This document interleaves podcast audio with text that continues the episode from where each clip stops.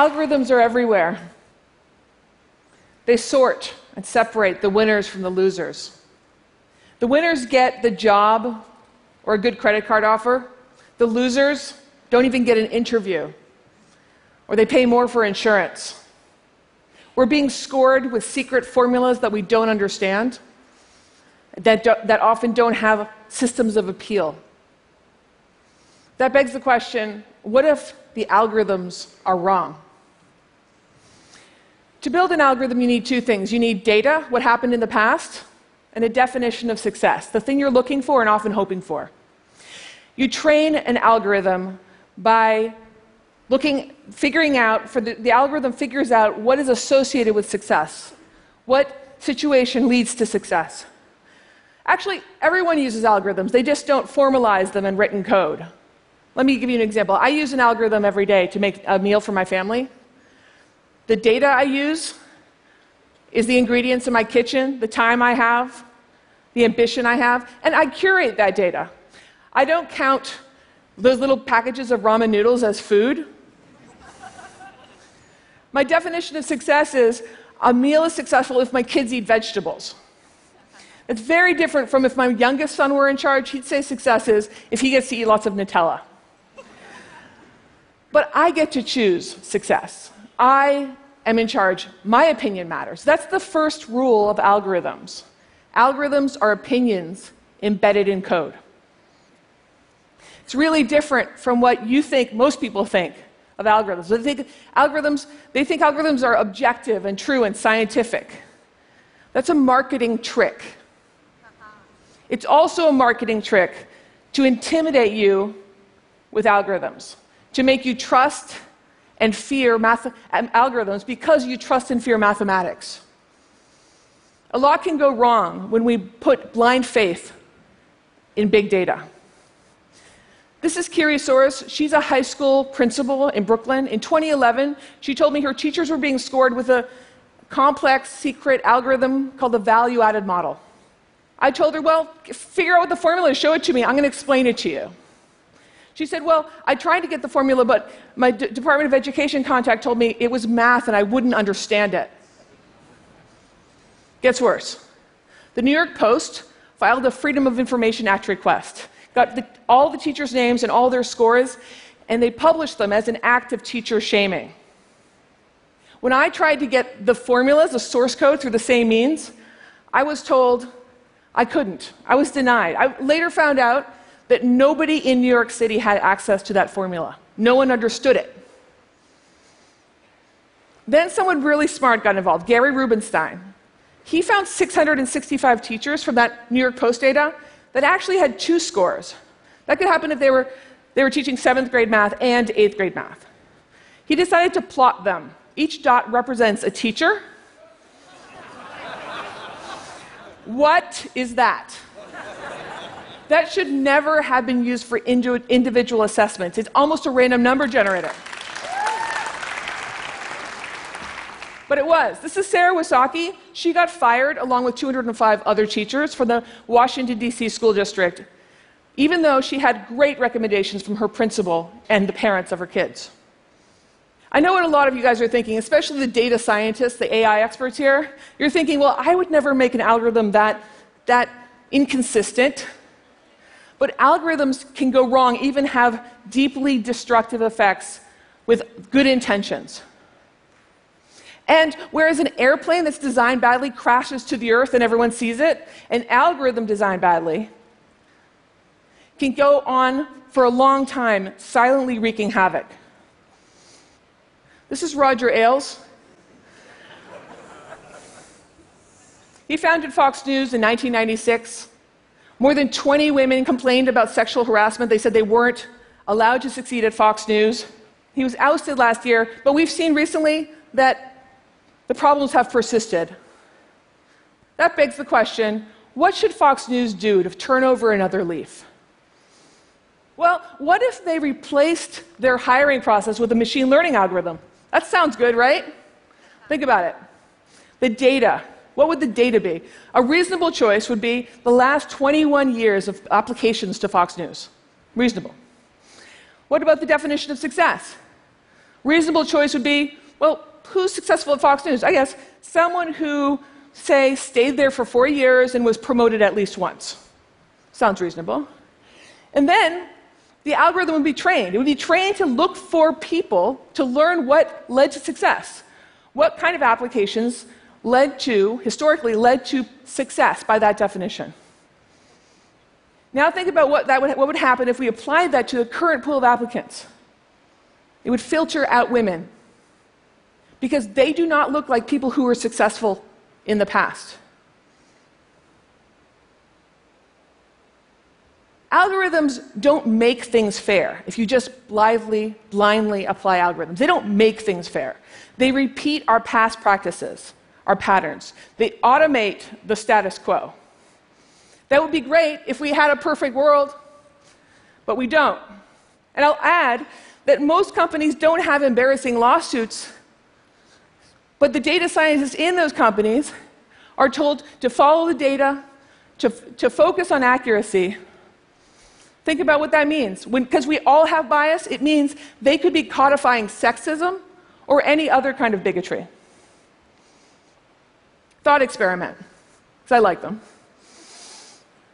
An entirely segregated society, racially segregated, all towns, all neighborhoods, and where we send the police only to the minority neighborhoods to look for crime. The arrest data would be very biased. What if, on top of that, we, we found a data scientist and paid the data scientist to predict where the next crime would occur? Minority neighborhood. Oh, or to predict who the next criminal would be, a minority. They would, the data scientists would brag about how great and how accurate their model would be, and they'd be right. Now, reality isn't that drastic, but we do have severe segregations in many cities and towns, and we have plenty of evidence of biased policing and justice system data. And we actually do predict hot spots, places where crimes will occur. And we do predict, in fact, the individual crim- criminality, the criminality of individuals. The news organization ProPublica recently looked into one of those recidivism risk algorithms, as they're called, being used in Florida during sentencing by judges. Bernard on the left, the black man, was scored a 10 out of 10. Dylan on the right, 3 out of 10. 10 out of 10 high risk, 3 out of 10 low risk. They were both brought in for drug possession. They both had records, but Dylan had a felony, but Bernard didn't. This matters because the higher score you are, the more likely you're being given a longer sentence.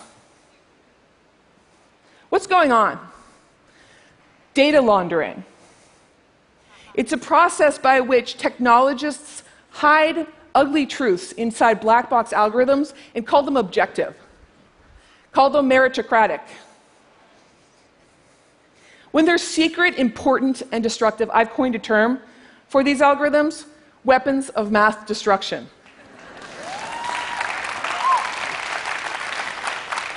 They're everywhere, and it's not a mistake. These are private companies building private algorithms for private ends. Even the ones I talked about for teachers and the public police, those are built by private companies and sold to the government institutions. They call it their secret sauce, that's why they can't tell us about it. It's also private power. They are profiting from wielding the authority of the inscrutable. Now, you might think, since all this stuff is private, there's competition, maybe the free market will solve this problem. It won't. There's a lot of money to be made in unfairness. Also, we're not economic rational agents. We all are biased. We're all racist and bigoted in ways that we wish we weren't, in ways, ways that we don't even know. We know this, though, in aggregate, because sociologists have consistently demonstrated this with these experiments they build, where they send a bunch of applications to jobs out, equally qualified, but some have white sounding names and some have black sounding names, and they all, it's always disappointing, the results. Always. So we are the ones that are biased, and we are injecting those biases into the algorithms by choosing what data to collect. Like I, I chose not to think about ramen noodles, I decided it was irrelevant. by, by, by having the data, trusting the data that's actually picking up on past practices, and by choosing the definition of success. How can we expect the algorithms to emerge unscathed? We can't. We have to check them. We have to check them for fairness. The good news is we can check them for fairness. Algorithms can be interrogated, and they will tell us the truth every time. And we can fix them, we can make them better. I call this an algorithmic audit. I'm going to walk you through it. First, data integrity check. For the recidivism risk algorithm I talked about, a data integrity check would mean we'd have to come to terms with the fact that in the US, whites and blacks smoke pot at the same rate, but blacks are far more likely to be arrested, four or five times more likely, depending on the area. What is that bias looking like in other crime categories, and how do we account for it? Second, we, should think about the definition of success. Audit that. Remember, with the hiring algorithm, we talked about it someone who stays for four years and is promoted once. Well, that is a successful employee, but it's also an employee that is supported by their culture. That's also can be quite biased. We need to separate those two things. We should look to the blind orchestra audition as an example. That's where the people auditioning are behind a sheet. What, what I want to think about there is the people who are listening have decided what's important, and they've decided what's not important, and they're not getting distracted by that. When the blind orchestra auditions started, the number of women in orchestras went up by a factor of five. Next, we have to consider accuracy. This is where the value added model for teachers would fail immediately. No algorithm is perfect, of course.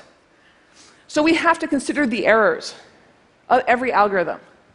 How often are there errors? And for whom does this model fail? What is the cost of that failure? And finally, we have to consider the long term effects of algorithms, the feedback loops that are engendering. That sounds abstract, but imagine if Facebook engineers had considered that before they decided to, to show us only things that our friends had posted.